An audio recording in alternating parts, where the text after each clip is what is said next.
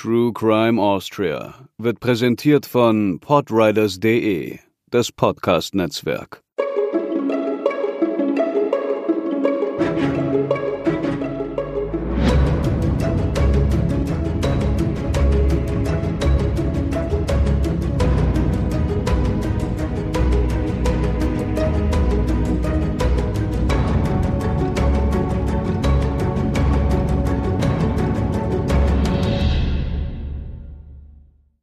Hallo und herzlich willkommen zur 32. Episode von True Crime Austria. Mein Name ist Katharina und fröhlich euch heute zu berichten ist auch Hubertus. Hallo. Zuallererst eine kurze Auflösung. Wir hatten in der letzten Episode ja ein Gewinnspiel. Die Gewinnerinnen und Gewinner wurden bereits benachrichtigt. Wir wünschen euch daher nochmal viel Spaß beim Lesen oder beim Besuch im Wiener Kriminalmuseum und einige der Berichte, welche Folge euch bisher besonders interessiert hat, gibt es dann in der Hörensagen-Folge, die wir dieses Jahr ja noch machen wollen. Wer dazu noch etwas einsenden will, gerne her damit. Jetzt ist der Moment gekommen, den wir vor ein paar Folgen schon mal haben anklingen lassen. Lieber Hubertus, du arbeitest ja mit deinem Unternehmen einer Multimedia-Produktion könnte man es zusammenfassen, auch zum Thema True Crime. Und im September gab es davon wieder was im Fernsehen anzuschauen. Eines unserer neuen Formate hat Ende September seine Premiere gefeiert. Im Wochentakt könnt ihr nun auf Puls 4 oder im Stream über Seppen, also das ist, wenn man so will, die Streaming-App von Puls 4, also der Pro7-Gruppe, eine neue Folge unserer Doku-Serie Österreichs schockierendste Verbrechen sehen. Die erste Staffel hat sechs Episoden und ähnlich wie Katharina und ich es hier im Podcast machen, widmen wir uns auch dort pro Sendung einem Fall. Und wer aufmerksam ist, dem könnte der ein oder andere Fall sogar bekannt vorkommen, wenn er denn unseren Podcast auch hört. Hmm, I see what you did there. Man stellt sich ja immer vor, dass Sender alles in-house produzieren, aber natürlich, das ist ein ganz schönes Volumen, was man da stemmen müsste. Dementsprechend wird natürlich auch einiges ausgelagert. Und dann kommen Firmen wie Holy Screen Media ins Spiel, die in Auftragsarbeiten sowas wie in diesem Fall eben die Sendungen umsetzen. So war es ja auch schon bei den talentierten Herren im ORF, die wir hier schon mal angesprochen haben. Und diese Reihe, das sage ich als stolze Partnerin, ich habe nichts mit der Produktion zu tun, ich bin immer nur Emotional Support, war ja sogar für eine Romi nominiert. Ja, das, das war großartig. Das hat uns sehr geehrt. Hm, es ist tatsächlich so, als Produktionsfirma bekommen wir den Auftrag, in dem Fall von Puls 4, ein Sendeformat zu entwickeln. Und bei uns machen wir das von der Pike an bis zum fertigen Produkt. Und das natürlich nicht allein. Wir arbeiten mit einigen wirklich großartigen Menschen zusammen, mit denen wir gemeinsam die Dokuserien produzieren. Hier mit Veronika Regel, die bei der, wenn man so möchte, Partner-Doku-Folge Regie geführt hat. Diese Premierenfolge hat uns auf jeden Fall dazu bewogen, endlich das heutige Thema zu besprechen, das sich auch schon fleißig gewünscht wurde. Unter anderem von Camilla Katharina, Sonja und Doris. Es geht um eine Frau, die ihr Leben lang offenbar immer in unglücklichen Beziehungen steckte. Für zumindest zwei der Trennungen wählte sie sehr drastische Wege. Als Besitzerin eines Eissalons erhielt sie einen Spitznamen, den einige auf mehreren Ebenen passend finden. In Aussagen wurde auch sie selbst als eiskalt bezeichnet. In diesem Fall haben wir den Namen der Täterin nicht geändert, da sie selbst als Autorin über ihre Taten in Erscheinung getreten ist. Die der Opfer sind abgewandelt. Wir freuen uns, dass wir auch wieder Audioeinspieler haben werden, entnommen aus der eben angesprochenen Episode Österreichs schockierendste Verbrechen in Folge auch kurz ÖSV genannt. Bei einigen Beschreibungen möchten wir schon vorab dazu sagen, dass man dort nur eine Quelle, nämlich die der Täterin hat. Wir sollten also dabei im Hinterkopf behalten, dass es eine subjektive Färbung haben kann. Dazu auch noch etwas mehr in der heutigen Nachbesprechung. Damit starten wir nun in den Fall Die Ice Lady. Im Juni 2011 kam es zu Reparaturarbeiten in einem Gebäude in Wien-Meidling. Es hatte einen Rohrbruch gegeben und dafür musste im Keller auch ein Abteil betreten werden, das man niemanden so recht zuordnen konnte. Der Inhalt war allerdings nicht der eines herkömmlichen Kellerabteils. Neben Schusswaffen fand man in der Nummer 6 auch einige betonierte Behältnisse, Tröge und Wannen. In ihnen Leichenteile von zwei Männern. Von einem von ihnen offenbar nur der Schädel. Natürlich machte die Nachricht über den grausigen Fund die Runde, so erfuhr auch Estibalis Carranza davon. Ihr gehörte der Eissalon im genannten Gebäude. Als ihr nun bewusst wurde, dass die Polizei bereits vor Ort gewesen war, räumte sie ihre Konten und floh mit dem Taxi nach Italien, wo sie bereits drei Tage später festgenommen wurde. Aber beginnen wir noch einmal chronologisch. Estibalis Carranza wurde am 6. September 1978 in Mexiko-Stadt geboren. Ihr Vater war Autor und Journalist, ein offenbar recht herrischer Mensch. Die Rangfolge innerhalb der Familie scheint sehr klar gewesen zu sein. Er war dominant, die Mutter devot. Neben ihr gab es noch einen Bruder. Als Fünfjährige kam Carranza nach Spanien. Ihre Mutter stammte von dort. Sie wuchs in Barcelona auf, eigenen Aussagen nach in ärmlichen, schwierigen Verhältnissen.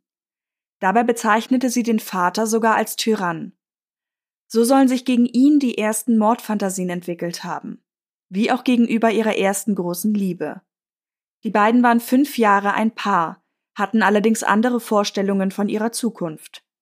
Hier zeigte sich bereits, was Karanze ihr Leben lang beschreibt. Die Männer sahen sie als ihr Eigentum und behandelten sie schlecht. Später sagte sie dazu Ich glaubte, Männern dienen zu müssen, egal wie sie sich mir gegenüber verhielten.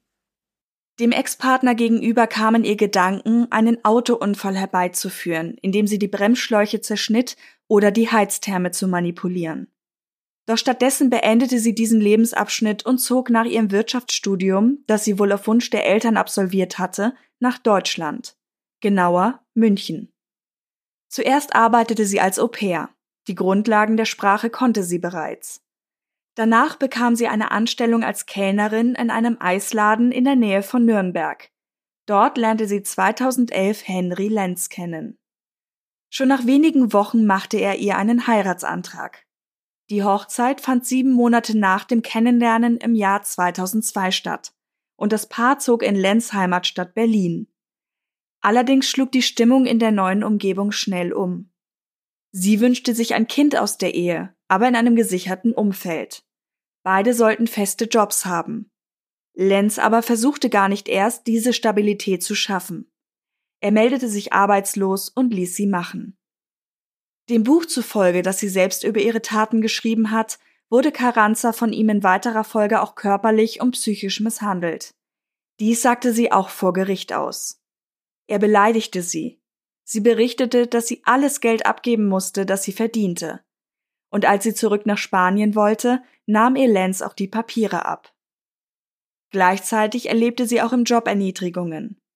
Diese waren für sie so gravierend, dass sie sich wohl überlegte, wie sie den Eissalon, in dem sie kellnerte, abbrennen konnte. Das Paar blieb aber zusammen und zog 2005 weiter nach Wien. Dort eröffneten Carranza und Lenz ihren eigenen Eissalon, die Schleckeria, oder wie sie wohl zuvor hieß, Venus in Meidling. Da sie immer davon geträumt hatte, selbstständig zu sein, hätte sich nun eine positive Wendung ergeben können. Beruflich war der Salon eine Erfüllung. Eine ihrer ehemaligen Angestellten meldete sich für Österreichs schockierendste Verbrechen erstmals vor der Kamera zu Wort. Vom Geschäftlichen her kann ich nix, fast nichts Negatives sagen. Sie war eine hochintelligente Frau, ist zum Personal ein Traum gewesen, hat auch voll mitgearbeitet. Sie war nicht immer konstant da, sie ist sporadisch immer wieder gekommen. Sie hat die schon sehr gut kontrolliert. Aber zum Personal war sie fantastisch. Doch der Ehemann ging weiterhin nicht gut mit ihr um, widmete sich vermehrt einer Vorliebe für Waffen und Ego-Shooter und wollte sie zwingen, seiner Religionsgemeinschaft Hare Krishna beizutreten. Das ist ganz, ganz kurz gesagt eine Form des Hinduismus, die aber durchaus mal als extremer beschrieben wird. Visuell assoziiert man das am ehesten mit typischen orangefarbenen Gewändern. Zudem lebte das Paar in beengten Verhältnissen, eher in einer Art Lager neben dem Geschäft, das auch als Büro diente. Ihren Kinderwunsch ignorierte er, kommandierte sie eher herum und beleidigte sie. So zumindest berichtete sie es später.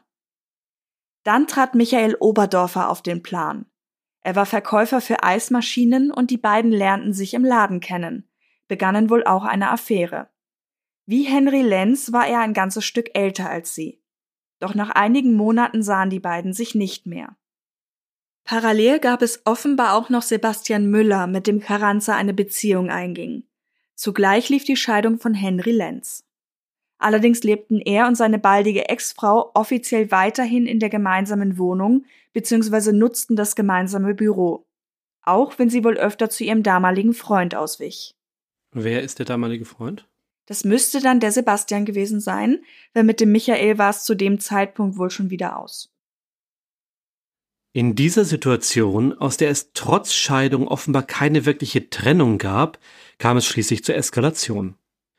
Am 27. April 2008 kam Carranza nach der Arbeit heim und traf auf ihren Ex-Ehemann. Dieser soll sie an besagtem Abend stundenlang beleidigt und drangsaliert haben, bis sie zu einer Beretta-Pistole griff, die bei ihm als waffennah herumlag und dreimal abdrückte. Lenz saß dabei gerade an seinem Computer. Die Schüsse trafen ihn von hinten in den Kopf und in die Schläfe.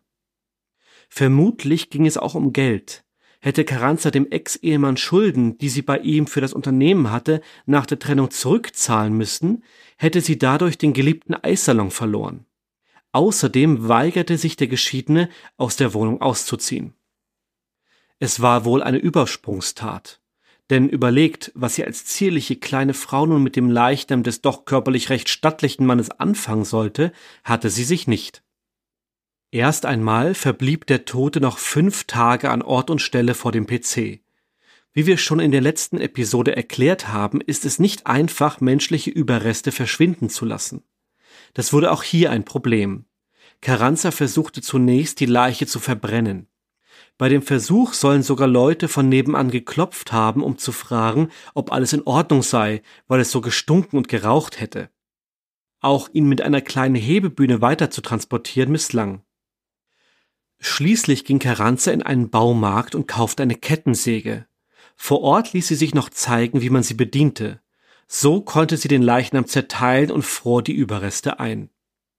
Im Herbst desselben Jahres allerdings wurde der Mietvertrag der Wohnung aufgekündigt. Wieder ein logistisches Problem. Die Eissalonbesitzerin brachte die einzelnen Teile nach und nach in den Keller und betonierte sie in Wannen ein.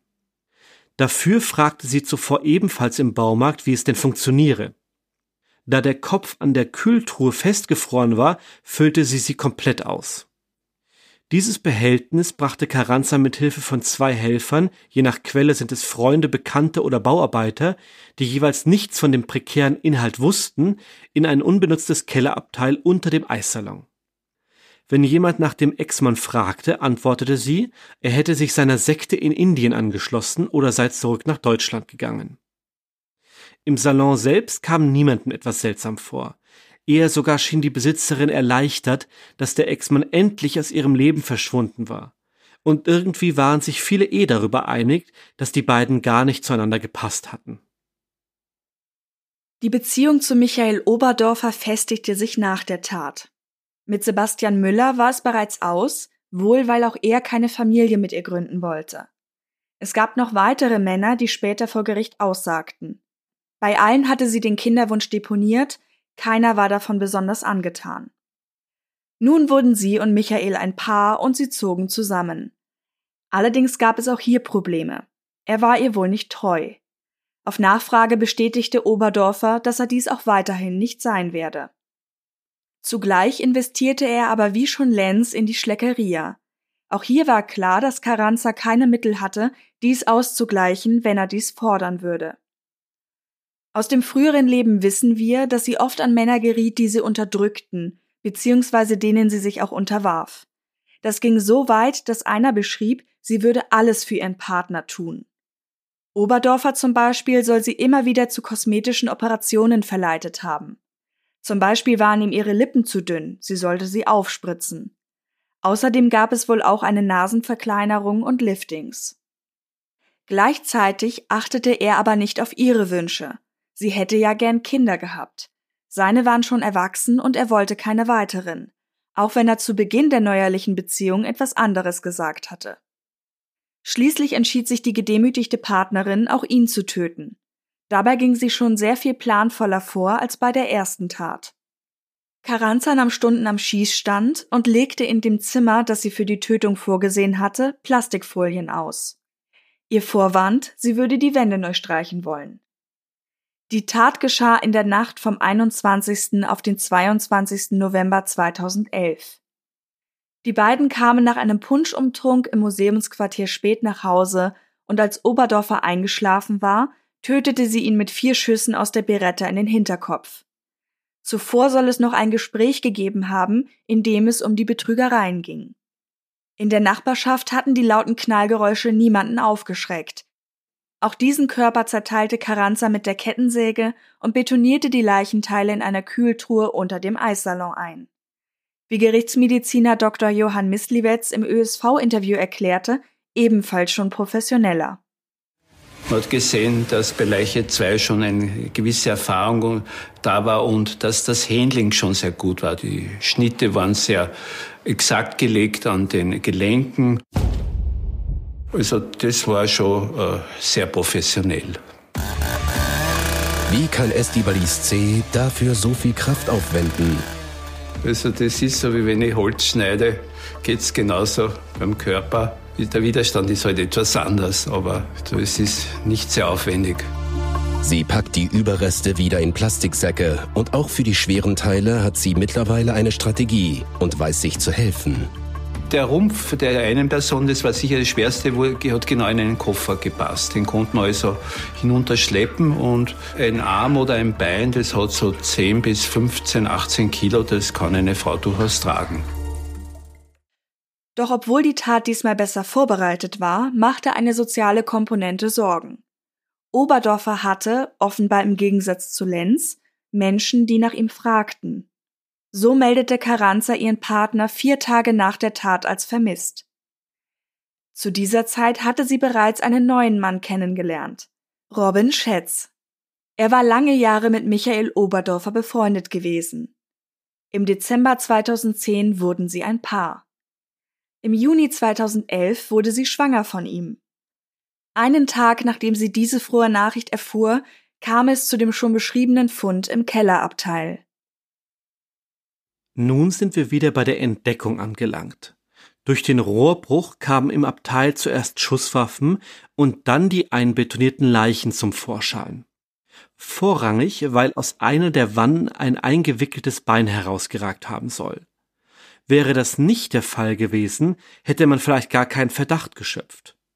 Durch den Beton war der Geruch nicht auffällig, eher ein gewöhnliches Kellermuffeln, wie es Gerichtsmediziner Dr. Johann Misliwetz beschrieb. Carranza hatte sogar noch Katzenstreu darüber verteilt, falls es doch etwas riechen sollte. Misliwetz wurde, was unüblich war, direkt zum Fundort gerufen. Er beschreibt sehr schön, was einem da aus professioneller Sicht auffällt. Dort gab es erst einmal das logistische Problem, wie bekommen wir die mit Beton gefüllten schweren Behältnisse überhaupt weg? Die Wannen sollen durchaus 150 bis 200 Kilogramm gewogen haben. Vier Männer waren nötig, um eine davon herauszutragen. Die nächste Frage, wie bekommen wir den Beton von den Überresten? Lösung Betonbohrer. Ich weiß noch, dass ich dachte, wenn die jetzt in meine Leiche reinfahren, habe ich ein Problem. Jeder einzelne Plastiksack wurde ausgepackt und dokumentiert. Insgesamt waren es vier Wannen mit acht Plastiksäcken und einer Reisetasche, in denen sich die beiden Körper befanden. Ihren Zustand beschrieb Misliwitz insgesamt als gut, zumindest aus Sicht der Gerichtsmedizin. Eine der Leichen war fauliger als die andere. Beide wurden zu unterschiedlichen Zeitpunkten einbetoniert, chronologisch aber auch in Bezug auf ihren Verwesungszustand. Mann 2 war deutlich fauler als die erste. Das Gewebe war mürbe, grünbraun verfärbt, zerfallend und roch stärker. Im Gegensatz zum Mann 1, der nur mit einer Unterhose bekleidet war, war die zweite Leiche vollständig bekleidet. Der schlechtere Erhaltungszustand ließ darauf schließen, dass der Tod des Mann 1 länger zurücklag als der Tod von Mann 2, der somit der erste Mord gewesen war. Mann 1 war anatomisch ziemlich ordentlich zerteilt worden. Die Schnitte waren an den Gelenken angesetzt worden, die Täterin hatte sich Gedanken gemacht, wo man mit der Säge am leichtesten durchkommen würde. Bei der anderen Leiche wurde einfach irgendwie schräg durch Kleidung und Körper durchgeschnitten. Zum Zustand der aufgefundenen Leichenteile auch noch einmal Dr. Misliwitz selbst, entnommen aus dem ÖSV-Interview. Das Gewebe war noch relativ fest. Äh, es war nicht so faul, zerfließlich, gatschig, wie es sonst ist, wenn eine Leiche völlig verfault ist. Und man konnte auch die Gesichtszüge noch ganz gut erkennen am abgetrennten Kopf. Wie bei einem Bastel wurden die verschiedenen abgeschnittenen Teile zusammengesetzt, bis ein ganzer Mensch vor einem lag. Und ja, es war eigentlich anatomisch leicht zu präparieren. Dieser Puzzle-Aspekt wurde auch im schriftlichen Interview noch einmal verdeutlicht und wir hängen daher noch eine weitere Aussage an. Wenn ich die Leichenteile hatte, legte ich alles auf und sah, ob etwas fehlte. Kopf, Rumpf, zwei Arme und zwei Beine. Alles da. An beiden Köpfen stellte ich mehrere Schussverletzungen fest. Auch, dass aus der Nähe geschossen wurde, konnte ich sehen. Da waren Pulververschwärzungen rund um das Einschussloch. Und es musste Mord gewesen sein, weil a. zerstückelt sich niemand selbst und b. sich mehrmals in den Kopf zu schießen, ist schwierig. Der Versuch der Verbrennung bei der ersten Tat ließ sich anhand des Körpers übrigens bestätigen. An diesem war ein Teil der Haut verkohlt. Außerdem wusste man nun auch, dass beide Körper vollständig waren. Zur Ermittlung der Identitäten der anfangs noch unbekannten Männer nahm sich das Landeskriminalamt Wien unter anderem Vermisstenfälle vor. Die Information, dass im Umfeld der Eissalonbesitzerin 2008 und 2010 zwei Männer verschwunden waren, ließ schnell darauf schließen, um wen es sich handeln könnte. Während der Ermittlungen konnten Blutreste in ihrer Wohnung unweit des Geschäfts festgestellt werden. Carranza floh, sobald sie von dem Fund hörte. Manchmal wird berichtet, sie habe noch vor Ort Vermutungen gehört, es handle sich um ihren verschwundenen Ex-Partner. Ihrem Buch nach war es eine Kollegin, die ihr sagte, sie würde verdächtigt werden. Man ging davon aus, Michael sei gefunden worden. Einer der Arbeiter, der beim Auffinden der Leichen zugegen war, gab in einem Interview an, er habe noch bei Carranza Kaffee getrunken und sie nach den Informationen als sehr verändert wahrgenommen. Sie sei dann aus dem Geschäft gelaufen und habe dabei telefoniert. Zuerst wollte sie einen Flieger nehmen, nach Paris oder zurück nach Barcelona oder nach Mexiko, je nach Quelle.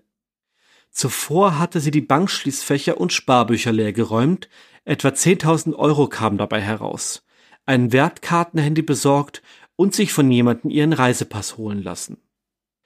Doch sie trat den Flug nicht an und verließ den Flughafen wieder. Aus Sicht der Flüchtenden eine gute Entscheidung. Die Fahndung lief bereits und man hätte sie noch vor Abflug am Gate ergreifen können. Mit dem Taxi fuhr sie weiter nach Italien. Nach einer Nacht in Carvazzo Carnico, wo der Taxifahrer auf seinen Namen ein Hotelzimmer für sie buchen sollte, ging es weiter nach Udine.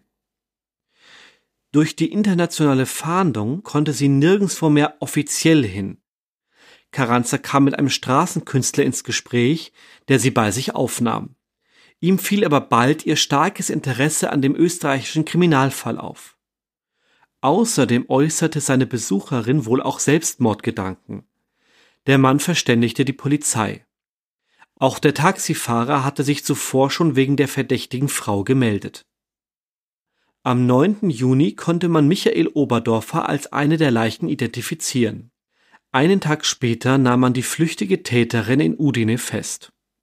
Sie kam aufgrund der Schwangerschaft erst einmal in ein Krankenhaus. Die Causa wurde eine große Sache in den Medien, doch glauben konnten das nicht alle. Hier hört ihr noch einmal den O-Ton der ehemaligen Mitarbeiterin und ergänzend eine Aussage der Gerichtspsychiaterin Sigrun Rosmanit, die ebenfalls bei ÖSV zu Wort kam. Es hätte keiner das jemals angedacht. Und ich hab's gut kennt und auf das wenn man doch, das eine Gruselgeschichte. Leiden glauben immer, dass man Menschen, die schwere Gewalt begehen, erkennt an ihrem Äußeren, an ihrem Verhalten. Wenn eine Frau schwere Gewalt anwendet, dass irgendwer sagt, sie war so eine liebevolle Mutter, sie war so eine freundliche Frau, die hat mir beim Einkaufen geholfen. Das eine schließt das andere ja nicht aus. Bei der folgenden Vernehmung in Italien gab Carranza die Taten vor den Carabinieri zu. Damit wurde zugleich auch die Identität des zweiten Mannes bestätigt. Die Verdächtige wurde am 24. Juni an die österreichischen Behörden ausgeliefert. Aufgrund ihrer Physis wurde viel über einen Komplizen spekuliert. Der ominöse Unbekannte, der in unseren bisherigen Fällen so oft von den Angeklagten selbst hinzugebracht wurde, kam diesmal also von außen dazu. Im Verdacht stand unter anderem der Bruder. Er soll sich zeitnah zum Verschwinden des zweiten Partners bei seiner Schwester in Wien aufgehalten haben. Doch es konnte nicht nachgewiesen werden, dass noch jemand an den Taten beteiligt gewesen war. Eventuell half aber auch er ihr unwissend, die Teile beim zweiten Mal in den Keller zu tragen. Was von Anfang an oft betont wurde und auch später vor Gericht eine Rolle spielte, war Carranzas Anschein der Emotionslosigkeit. Diese bemerkte auch Massimiliano Ortolon, der damals noch ein junger Ermittler war und in Österreichs schockierendste Verbrechen seine Sicht schilderte. Eh, die Kälte von Frau war für mich besonders schockierend. Nicht die Tat an sich, sondern wie sie darüber gesprochen hat. Ohne zu weinen, ohne emotional zu werden. Sie hat das alles einfach kalt gelassen. Der Spitzname Die Frau aus Eis oder Eislady passt deshalb gut. Mich hat dieser Umstand sehr an Amanda Knox erinnert, die ja auch der Engel mit den Eisaugen genannt wurde. Sie gilt heute als Justizopfer, aber die Geschichte dahinter ist, dass sie 2007 beschuldigt wurde, ihre Freundin und Mitstudentin Meredith Kercher in Perugia, also auch in Italien, getötet zu haben. Und bei ihr wurde auch immer wieder angebracht, dass sie ja gar keine Reue zeigte und so eiskalt wäre.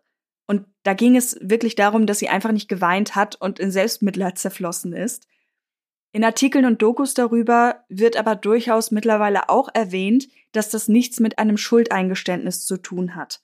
Im Endeffekt kann sich, glaube ich, jeder von uns vorstellen, dass das eine Extremsituation für die Beteiligten ist und man kann da nicht verallgemeinern, du weinst nicht, also bereust du auch nichts. Es gibt, so denke ich zumindest, gleichzeitig auch genügend Menschen, die Krokodilstränen vergießen können, weil sie wissen, dass das in der Situation von ihnen verlangt wird.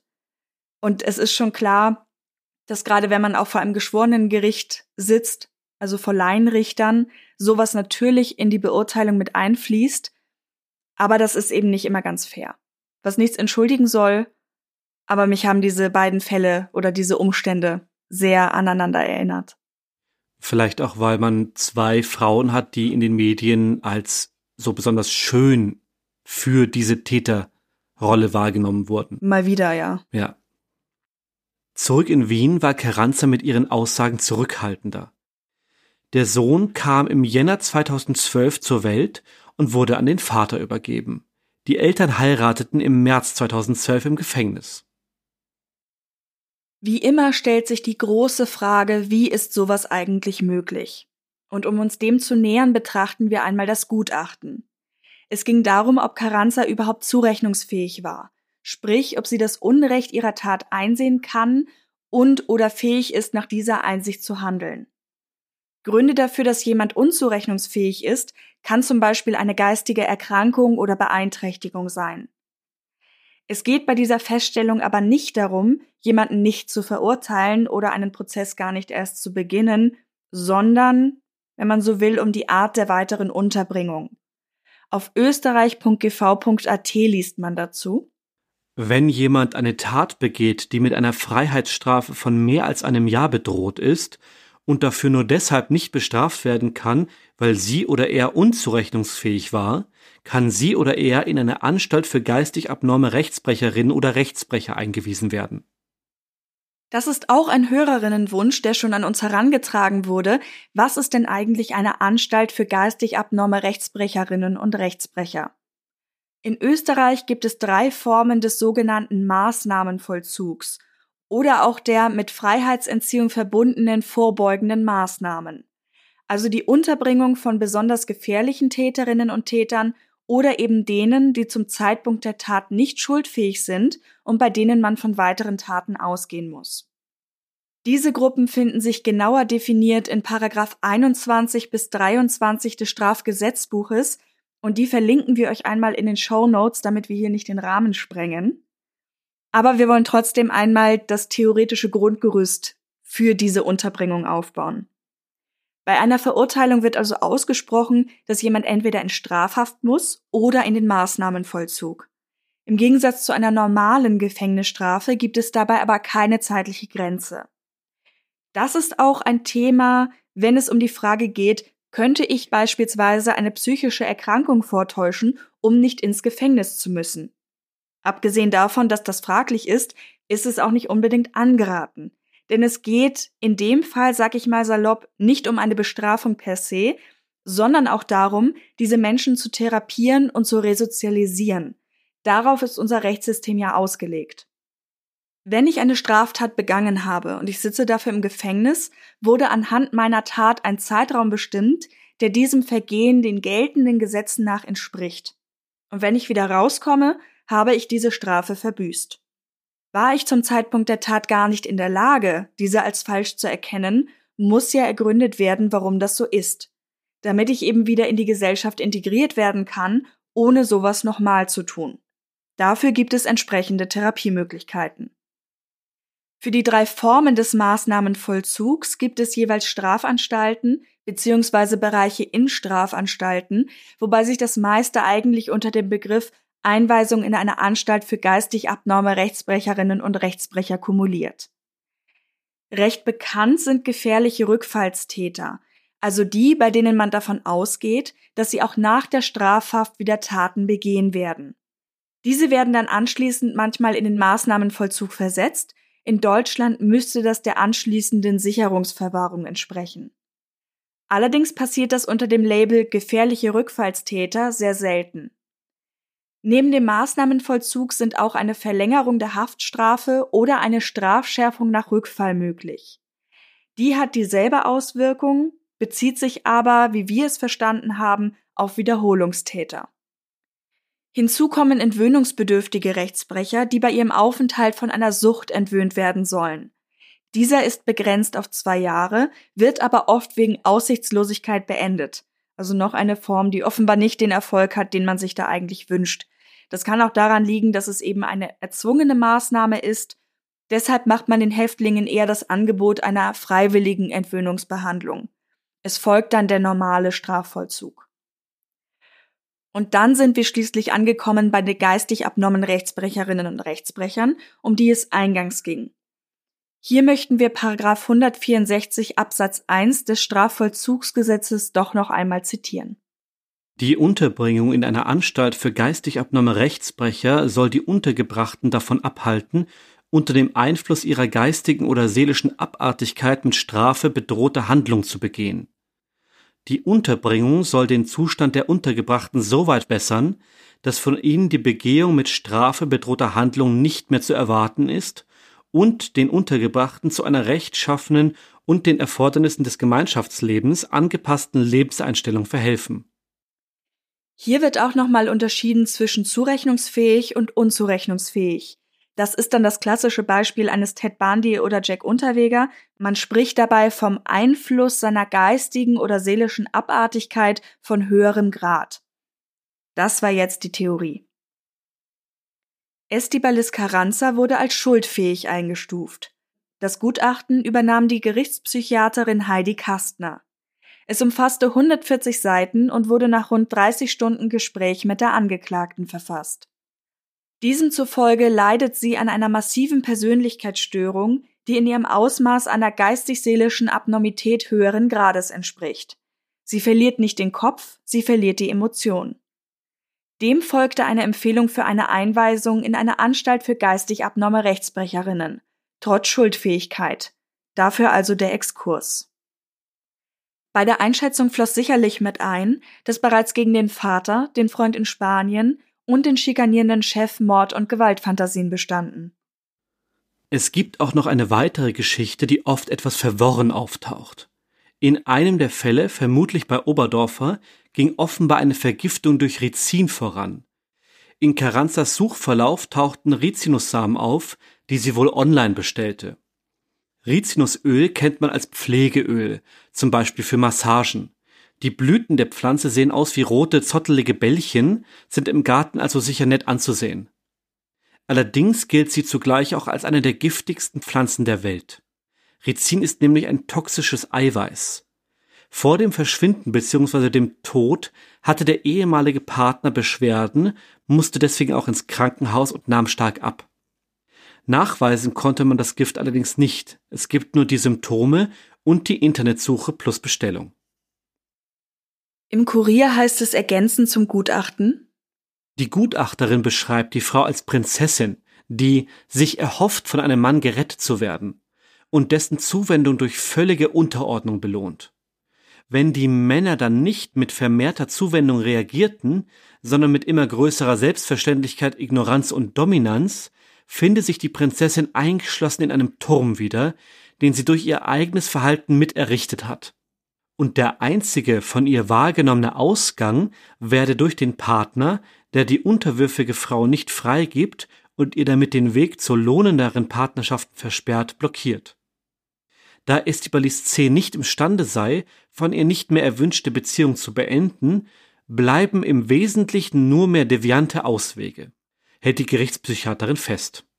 Selbstmord komme für Estibalis C. nicht in Frage, weshalb der Ausweg in der Elimination desjenigen Hindernisses bestünde, das einer neuen und erhoffterweise vorteilhaftere Beziehung im Wege steht.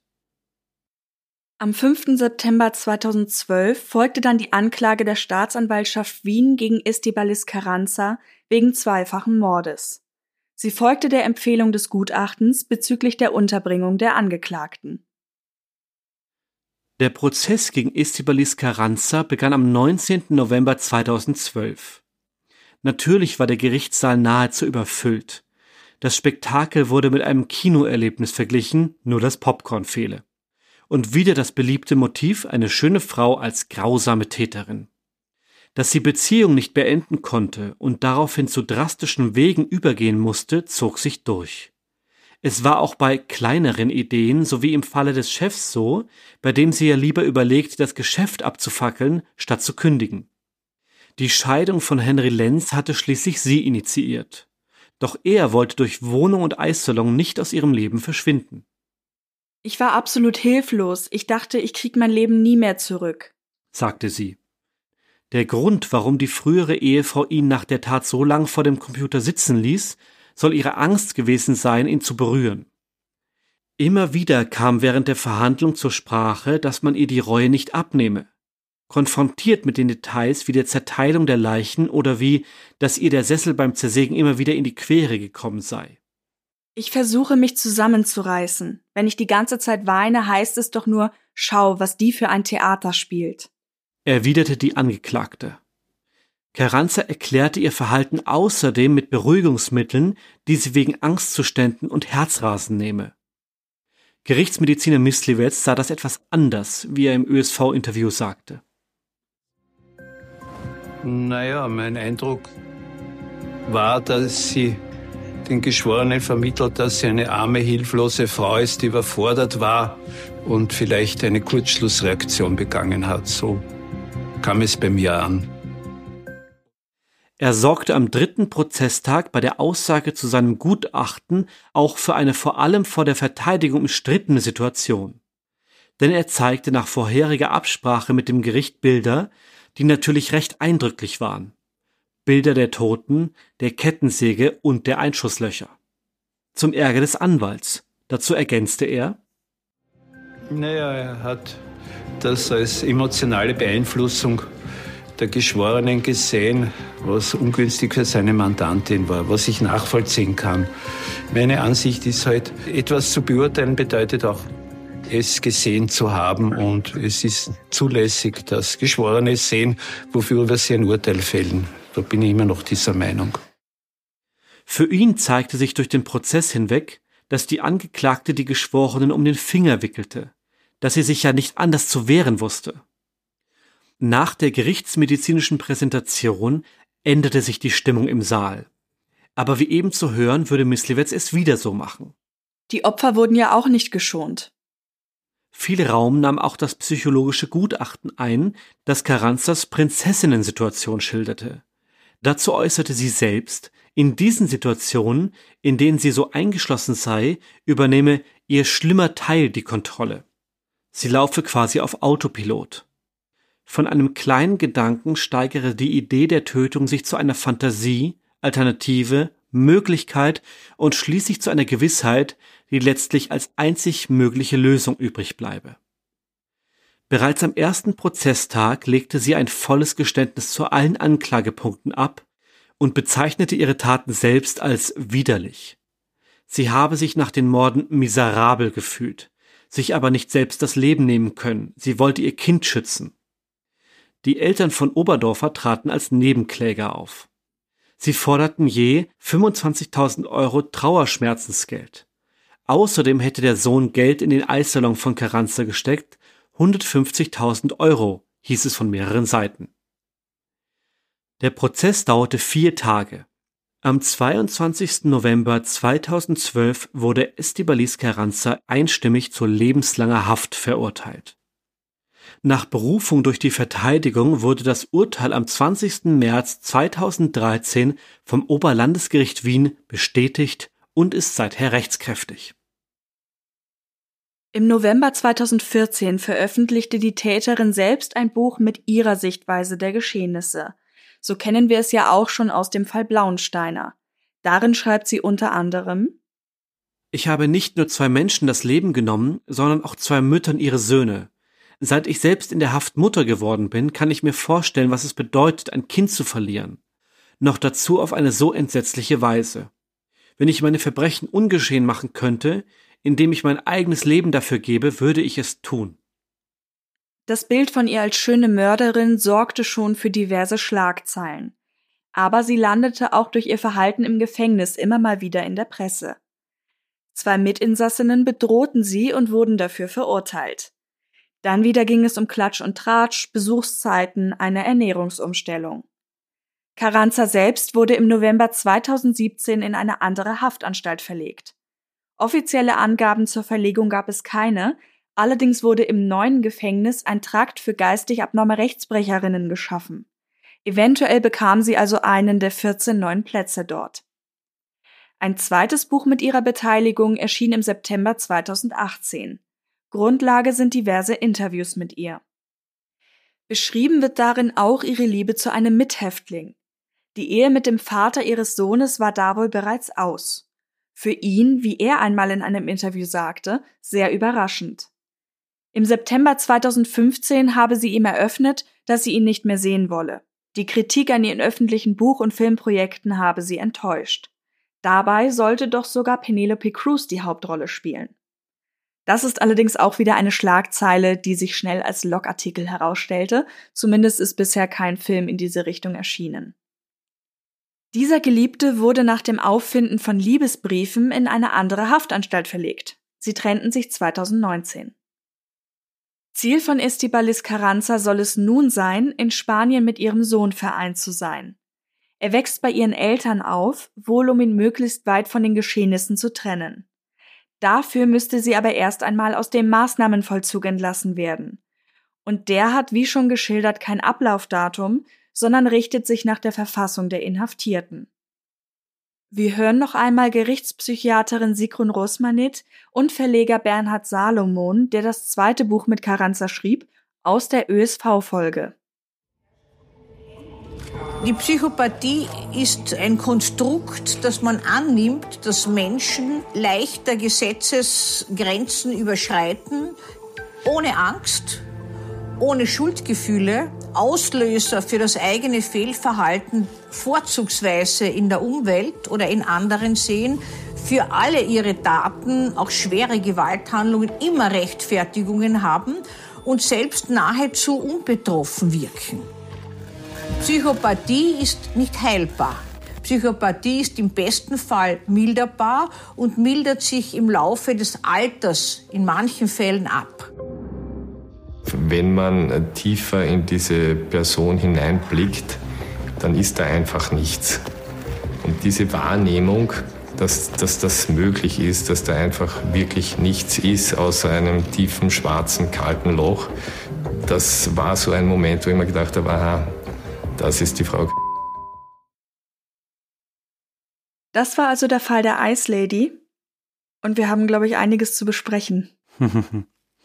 du hast vor allem einige Fragen aufgeschrieben, die dir auf der Seele brennen. Es ist ganz spannend, wenn man so eine Recherche anfängt, wie sich das dann zusammensetzt. Das ist ja auch was, was wir bei unserer Arbeit hier einfach gerne haben, wie sich dieses Puzzle zusammenfügt, wie der Herr Misliwetz so gut gesagt hat. Ja. Und bei diesem Fall habe ich am Anfang gedacht, ist ja alles total klar, fein. Und je mehr man dann einsteigt, obwohl ich diesen Grundstock der Recherche schon hatte, sind immer wieder Details gekommen, wo ich doch noch mal gerne was wissen würde. Und das erste betrifft etwas, was wir schon kurz erwähnt haben, die Geräusche. Weil es wird von Waffen gesprochen, die da sind. Es sind ja im Kellerabteil auch mehrere Waffen im Endeffekt gefunden worden, auch wenn die Tatwaffe dieselbe war in beiden Fällen. Aber es ist nie von einem Schalldämpfer die Rede. Und wenn ich überlege, wieso die Wohnungen, die ich zumindest in Wien kenne, gebaut sind, also die sind ja auch nicht komplett schallsicher, da müsste man ja in den Nebenwohnungen drüber drunter nebenan irgendwas hören davon.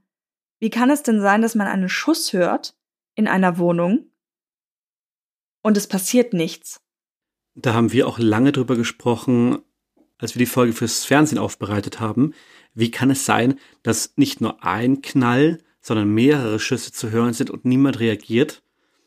Unsere Konklusio war dann, also es lässt sich nicht beantworten, man weiß es nicht. Ein Schalldämpfer gab es wohl nicht, zumindest hat man, wie du sagst, auch nie einen gefunden. Letztendlich, so habe ich es mir dann erklärt, sind wir halt in einer Millionengroßstadt. Da sind ständig irgendwelche Geräusche, jeder kümmert sich nur um sich selber. Wenn wir hier an unsere Wohnung denken, wo draußen auf der Straße immer mal wieder Geräusche sind, maximal schaut man kurz raus und wenn dort jetzt nichts Akutes los ist, dann denkt man sich, okay, keine Ahnung, was es war. Da ist jemand was runtergefallen oder äh, jemand hat den Fernseher besonders laut aufgedreht. Wer weiß. Aber bis jemand dann wirklich mal die Polizei irgendwo hinruft, muss, glaube ich, die Eskalation, die Eskalationsstufe relativ hoch sein. Sie hat das sogar in ihren Ausführungen selber auch geschildert, dass sie dachte, gleich muss jemand kommen und es passierte einfach nichts. Und das gleiche frage ich mich bei einer Kettensäge. Wenn jetzt jemand bohrt in einer Wohnung, Klar, jemand zieht ein, jemand zieht aus, man bringt irgendwie ein neues Regal an, irgendwas. Würde ich schon sagen, das ist ein normales Geräusch, das mal auftreten kann. Aber eine Kettensäge würde mich, glaube ich, schon überraschen, weil es wird ja auch davon gesprochen, das betrifft auch jetzt beide Details mit den Geräuschen, dass diese Wohnung oder dieses Büro bei dem Eissalon nicht besonders groß war. Das heißt, ich würde jetzt nicht automatisch davon ausgehen, ja, da hat jemand seine Werkbank aufgestellt und zersägt schnell was sondern das wäre gerade in kleinem Raum ja auch etwas Auffälliges. Ja, wobei das nun auch kein riesiges Zinshaus ist mit etlichen Parteien, wo sich viele Leute Gedanken machen können.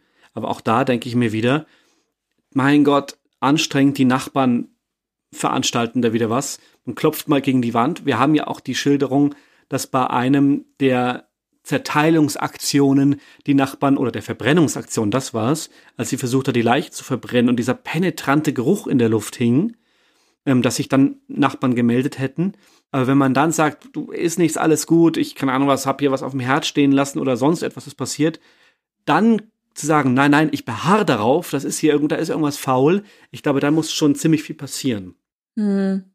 Nur dass sie dann bei der einen Sache fragen, wenn sie offenbar selber so stört mit dem Geruch, und bei der anderen ist es schnell wieder ruhig und dann passt das schon. Naja, aber auch ganz blöd die Überlegung, tagsüber arbeiten die Leute. Wenn sie es tagsüber gemacht hat, sind wenig Menschen im Haus. Das wissen wir tatsächlich nicht bei der ersten. Das hat man vielleicht einfach nicht so mitbekommen. Mhm. Ich zumindest käme nicht auf die Idee, so einen Rambazamba zu veranstalten am Abend, wenn tendenziell alle Menschen in ihren Wohnungen sind. Aber ja, die Frage ist berechtigt und äh, irritiert auf jeden Fall. Dass man mehrfach auf jemanden schießen kann, und nichts passiert. Geruch ist auch ein gutes Stichwort, denn die erste Leiche wurde ja in der Kühltruhe vermutlich in der Wohnung aufbewahrt. Und man hat dann einen Weg gefunden, sie wegzuschaffen. Aber die Frage ist ja auch ein bisschen, wie konnte man quasi neben dem Toten leben? Das ist ja doch recht nah. Und es klingt sehr abwegig, aber da würden wir gerne nochmal die Frau Sigrun Rosmanet zu Wort kommen lassen, auch in einem Ausschnitt aus der ÖSV-Folge, weil genau dieser Punkt wurde da auch erklärt. Es kommt gar nicht so ganz selten vor, dass Täter und Täterinnen neben den getöteten Opfern weiterleben. Man kann sich auch vom Toten noch nicht trennen. Das heißt, mit hoher Wahrscheinlichkeit hat hier auch eine abhängige Beziehung bestanden, die über den Tod hinaus besteht. Diese Beziehung über den Tod wird auch noch mal von der Täterin selbst angesprochen und sie soll wohl gesagt haben, das habe ich aber nur in einem Artikel gefunden, dass sie wirklich noch eine Bindung zu dieser Person hatte und wenn es nicht so schwer gewesen wäre, wäre sie vielleicht sogar mit der Leiche umgezogen. Ja, aber das, aber nicht im Sinne einer seltsamen Verbundenheit, sondern einfach um die Tat weiter zu verschleiern. Es ist aufwendiger, dieses, diese Kühltruhe zu entsorgen. Und das weiß ich aus eigener Erfahrung. Denn für diese Folge haben wir einige Dinge auch nachgestellt und haben uns dafür unter anderem eine alte Kühltruhe vom Sperrmüll besorgt, die in einer Nacht- und Nebelaktion nicht, aber die in einer sehr aufwendigen Aktion, das sind einfach riesige Trümmer, zu uns ins Studio gekarrt, dort dann abgefilmt und veranstaltet, was wir eben veranstalten wollten, haben dort dann auch Bottiche und Wannen genommen, die mit Zement gefüllt, um diese Aktion des Einbetonierens von Plastiksäcken, in denen halt irgendwas Schlimmes drin ist, dem Publikum auch zeigen zu können. Und dann war die Frage, wie kriegen wir diesen Betonklumpen, diese Betongeschichten und diese Kühltruhe wieder aus dem Studio raus. Letztendlich haben wir dann Entsorgungsdienst äh, engagieren müssen, der das Zeug dann was weiß ich wohin gekarrt hat, aber das haben wir auch nicht hochbekommen. Da waren auch hier wieder, also sprich, ich habe, wir haben, wenn man so möchte, haben wir dies, haben wir es nachgestellt und können bestätigen, es sind mehrere ausgewachsene, nicht gerade schwache Männer nötig, um mit kleinen Hebebühnen und Tragen und was weiß ich, diese Zementbottiche und diese Kühltruhen hochschaffen und wegschaffen zu können. In dem Fall lag das Studio bei uns noch im Keller und mit meinem Bruder zusammen, liebe Grüße, ähm, haben wir dann diese Kühltruhe dann hoch und runter getragen. Und ich mir fast das Kreuz gebrochen. Also lange Rede, kurzer Sinn oder lang, langer Rant, kurzer Sinn.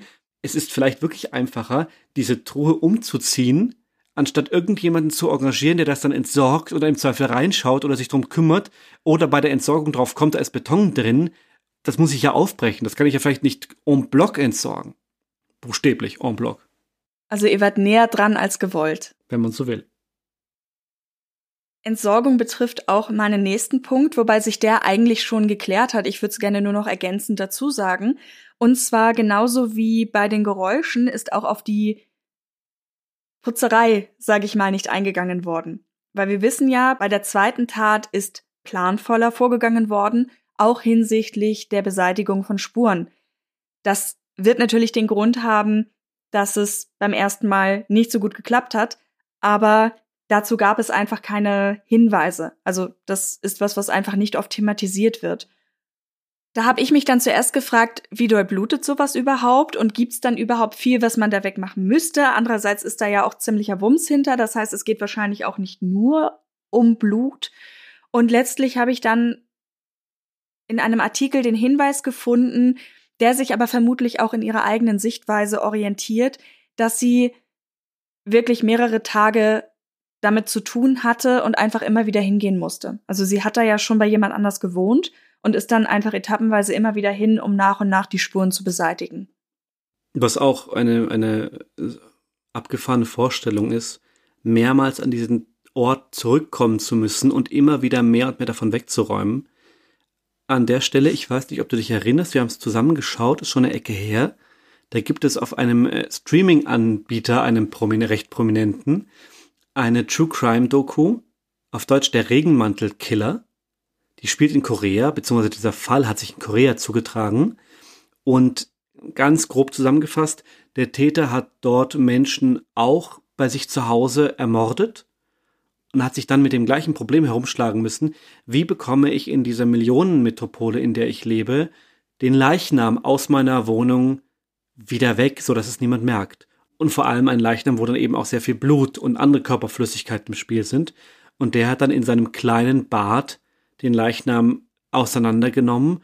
Und die Serie beschreibt sehr gut, was für ein wahnsinnig mühevoller Akt es ist, einen menschlichen Körper so entsorgen zu können. Und das selbst dann, und dieser Täter war wahnsinnig akribisch und hat sich mit allen möglichen Hilfsmitteln so viel Zeit genommen, diese Wohnung bzw. dieses Badezimmer clean und sauber zu bekommen. Und selbst dann hat man ihm noch am Ende nachweisen können, okay, es gibt hier Blutspuren weil Blut oder weil die Ermittlungsbehörden mittlerweile Blut nachweisen können, da kann man 20 Mal drüber gewünscht haben. Mit chemischen Reinigungsmitteln etc. Es ist mittlerweile möglich, Blut nachzuweisen. Nicht immer, aber doch so oft, dass man sagen kann, viele Täter scheitern daran, die Spuren wirklich zu 100 Prozent zu beseitigen. Die erste Wohnung gab es ja nicht mehr, um dann nach Spuren zu suchen. Die ist ja in ein Geschäft umgewandelt worden. Bei der zweiten heißt es aber, dass man da, ich glaube, an einem Lattenrost genau, noch Blutspuren ja. gefunden hat. Mhm. Gehen wir nochmal zurück zu den Wannen. Es gab da einen Aspekt, bei dem ich erst gedacht habe, ach, das ist doch bestimmt Clickbait. Und zwar geht es darum, dass ein Bein aus der Wanne geragt hat. Und ich habe das an vielen Stellen gelesen bei der Recherche, aber habe oft gedacht, nein, das, das wäre jetzt zu offensichtlich. Weil wenn ich was verstecken will, dann verstecke ich es doch richtig.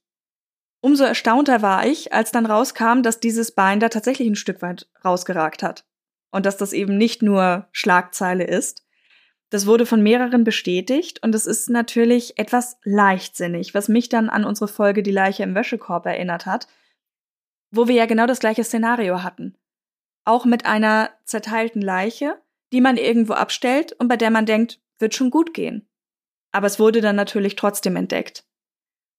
Die Bilder, die wir euch natürlich nicht hier im Podcast rein technisch, aber auch sonst nicht zeigen können, von der Präsentation vom Herrn Dr. Mislewitz zeigen das auch nochmal sehr gut, wie die Leichenteile in diesen Wannen mehr schlecht als recht einbetoniert waren. Ich möchte mir jetzt gar nicht anmaßen, da irgendwelche Gedankengänge nachzuvollziehen, weil ich glaube, das könnte ich auch überhaupt nicht. Aber ich habe wirklich überlegt, wie sowas zustande kommt. War dann vielleicht der Beton schon hart? Ich kenne mich mit Beton nicht so aus.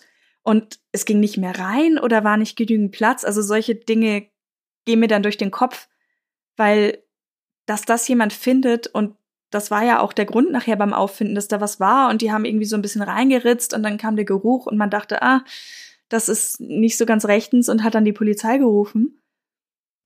Ja, ist natürlich auch Spekulation, aber dafür ist dieser Part am Ende ja auch da mir kommen die Taten von ihr sehr übersprungsartig vor. Ich habe nicht den Eindruck, dass sie Dinge wirklich lange plant und wirklich zu Ende denkt.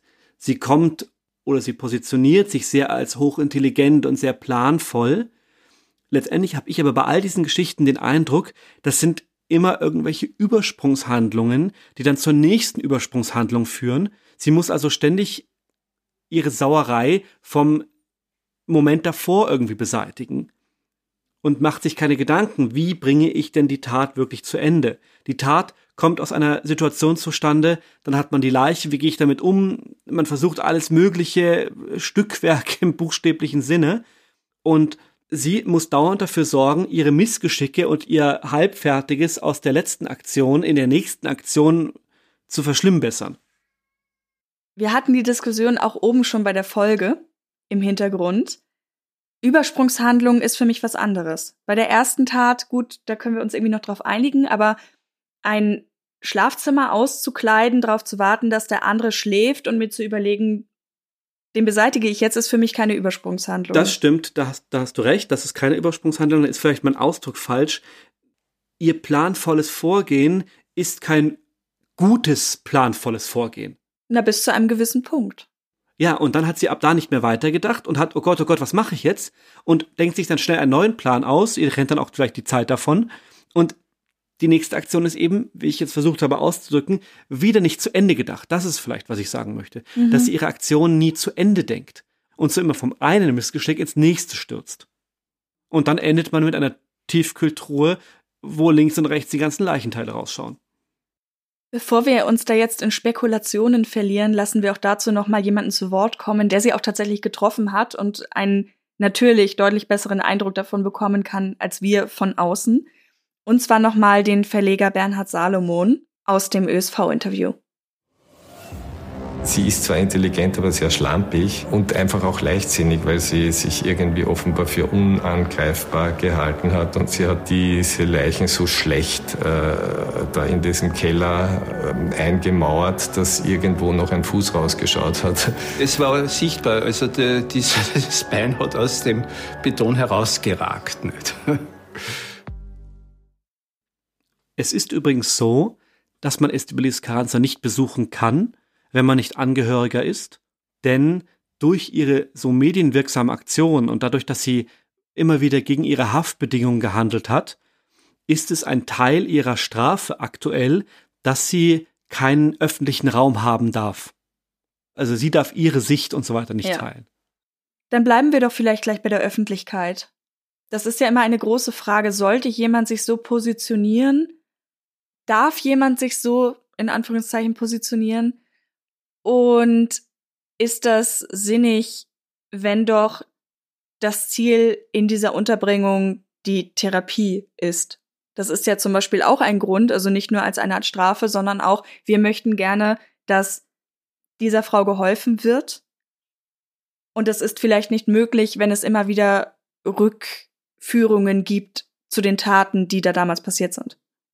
Wobei man doch, glaube ich, sagt, dass Aufarbeitung ein wahnsinnig zentraler Punkt in der Therapie ist. Ich würde nur behaupten, Aufarbeitung ist was anderes als Mediengewitter. Klar. Sicher. Es gibt da nämlich auch sehr unterschiedliche Sichtweisen. Also ihr Anwalt beispielsweise beschrieb sie als introvertiert und so, dass der Prozess ihr unangenehm war. Und er hat auch die Frau Blauensteiner vertreten und da meinen wir erkannt zu haben, dass er in diesem Zusammenhang auch auf sie referenziert hat, ohne dass er den Namen genannt hat. Deswegen, das ist nur unsere Interpretation, weil wir den, weil wir den Fall ja auch schon in einer früheren Folge behandelt haben dass die einfach anders gewesen wäre und dass er die beiden quasi so ein bisschen gegeneinander aufwiegt und sagt, die eine hat es halt wirklich genossen in der Öffentlichkeit und für die Dame in diesem Fall war es eigentlich eher eine Qual. Gleichzeitig wurden aber auch Bücher geschrieben, wo eben die Frage ist, geht es da um ein bisschen Absolution, die eigene Reue verarbeiten? Eine Interpretation war auch, möchte sie damit für das Kind sorgen, wobei sie selbst in einem Interview sagte, dass sie auf die Gage für das Buch, das sie selber mitgeschrieben hat, verzichtet hätte. Und der Verleger hingegen sagt, mit dem sie das zweite gemacht hat, sie habe schon in der Öffentlichkeit stehen wollen und habe ja auch oft Sachen gemacht, die der Leitung nicht gefielen. Eben weil das so sensationssuchend war. Der Gefängnisleitung. Ja. Und dass es in dem Fall wirklich darum ginge, eine Art Branding aufzubauen, wie es zum Beispiel Politiker und Politikerinnen ja auch machen, um eben einfach im Gespräch zu bleiben. Ja, und den Vorwurf muss man sich wohl gefallen lassen, wenn man immer wieder auf diese Art und Weise die Öffentlichkeit sucht. Mit Interviews, mit Büchern etc. etc. Du hast hier noch den Stichpunkt Hybristophilie stehen. Das ist ja ein sehr spannendes Wort. Was heißt das denn? Über Hybristophilie haben wir in einer unserer Bonus-Episoden gesprochen, Mhm. denn es geht darum, dass sich Menschen in Straftäter oder Straftäterinnen verlieben. Und das ist ein Aspekt, der auch in Bezug auf Frauen stattfinden kann. Also wir hatten das äh, in einer Jack Unterweger Folge dabei, weil er ja unendlich viele Liebesbriefe ins Gefängnis bekommen hat.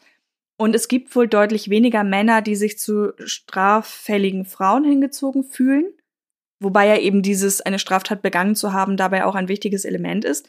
Aber es gibt sie und das passt nochmal zu diesem Aspekt der Partnerwahl. Also dass ja eben in diesem Gefängnis auch eine Liebesbeziehung stattgefunden hat, dass es aber eben sehr, sehr viel Bewunderung gab. Und diese Bewunderung von außen wohl auch ein wichtiges Element für sie ist. Mhm. Aus dem sie Bestätigung zieht, vermeintlich. Mhm. Und in dem Zusammenhang ist auch spannend, also im Zusammenhang mit der Bonus-Episode, dass wir da auch ein bisschen unter die Lupe genommen haben, warum es diese Muster sozusagen bei der Partnerwahl gibt. Also warum es den Anschein hat, als würden einige Leute immer wieder zum selben Typ hingezogen werden, nicht nur im Sinne von Äußerlichkeiten, sondern auch, mir ging es ja in dieser Beziehung nicht gut, aber trotzdem suche ich mir wieder jemanden, der die gleichen Knöpfe drückt sozusagen und ich lande irgendwie wieder in diese Situation, so wie es ja in diesem Fall auch war. Mhm. Also manche Artikel beschreiben es, dass es für die Täterin große, starke Männer waren, die aber auch deutlich älter waren als sie, die sie angezogen haben, die aber in Hinblick auf die Intelligenz beispielsweise unter ihr waren. Das heißt, eigentlich scheint es dann gar nicht so unausgewogen zu sein, aber diese Dynamik hat sich so eingespielt, dass es das dann zumindest aus ihrer Sicht dann eben doch war. Ja, finde ich schwer zu, zu dechiffrieren, ohne da jetzt total ins Küchenpsychologische abzudriften, warum sie das gemacht hat, warum sie von dieser Beziehungsfalle, wenn man so möchte, immer in die nächste gef- äh, gekippt ist. Wobei Machen ja sehr aktiv ist. Ich glaube nicht, dass viele Leute das bewusst tun, sondern das sind halt Dinge, die auch teilweise in einem drin sind, die einen da irgendwie dann hinführen. Also ich glaube nicht, dass das mit Absicht war, sich jetzt den nächsten auszusuchen, der wieder so ist. Deswegen spreche ich von reingekippt. Wobei sie Ja. selber auch gesagt hat, dass sie das Gefühl hat, sie hat aus den Leuten diese Monster in Anführungszeichen gemacht, weil sie das durch ihr Verhalten befeuert hat, dass diese Dynamik wieder entsteht. Selbst wenn es nicht zum Mord gekommen wäre oder zu den Morden, waren es auf jeden Fall keine gesunden Beziehungen. Keine Beziehungen auf Augenhöhe. Allein schon aus der Tatsache heraus, dass offensichtlich die Vorstellung, was diese Beziehung denn beinhalten soll, so auseinandergedriftet sind. Hm. Stichwort Kinderwunsch. Oder die auch genannte finanzielle Abhängigkeit. Dass der eine Part, so wie wir gehört haben, Zehntausende Euro investiert und der andere Part in der Beziehung dann weiß, wenn ich damit breche, mit der Beziehung jetzt, kann es sein, dass dieses Geld zurückverlangt wird. Das kann ich mir nicht leisten. Dann verliere ich diesen Eissalon und dieser Eissalon ist ein Part, der mir Stabilität gibt, der mir wahnsinnig wichtig ist. Das, das darf nicht passieren. Und so fühlt man sich auch in die Ecke gedrängt. Einen Querverweis hätte ich noch, und zwar zu Theresia Kandel. Da ging es um die Haustyrannen. Das war Folge Nummer 18. Und das kam mir auch in den Sinn bei der Recherche. Es ist wirklich das Problem, vielleicht können wir da direkt mal bei den Büchern bleiben, an denen sie mitgewirkt hat. Man muss wirklich aufpassen, dass man nicht zu subjektiv wird, weil natürlich beschreibt eine Person, die weiß, dass das jetzt von der Öffentlichkeit auch konsumiert wird und sie muss quasi ihren Namen reinwaschen, manche Dinge vielleicht auch im Sinne dieser Sache. Einfach mal dahingestellt, das kann passieren. Wir können es natürlich nicht überprüfen, weil wir waren ja nicht dabei. Aber es hat immer eine Färbung, wenn nur eine Seite das erzählt. Und die andere Seite können wir einfach nicht mehr fragen. Das heißt, sowohl was die Familienhistorie angeht, als auch was die Beziehung mit den Männern angeht, ist eben die Frage, woher beziehen wir unsere Informationen? Und vieles kommt aus Gerichtsprotokollen.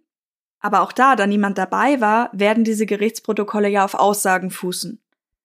Das heißt, alles, was kommt, ist eben aus der Sicht einer bestimmten Person formuliert. Es gibt nämlich im Gerichtsverlauf auch eine Person, die wohl eine Affäre mit dem zweiten Opfer hatte, die zum Beispiel ihn ganz anders beschrieben hat. Dann gibt es aber wieder die Aussagen zum Beispiel von der früheren Mitarbeiterin, die sagt, die Männer waren beide irgendwie grauslich. Ja, deswegen sagen wir das ja auch eingangs, dass man das halt mit, Vorsicht genießen muss.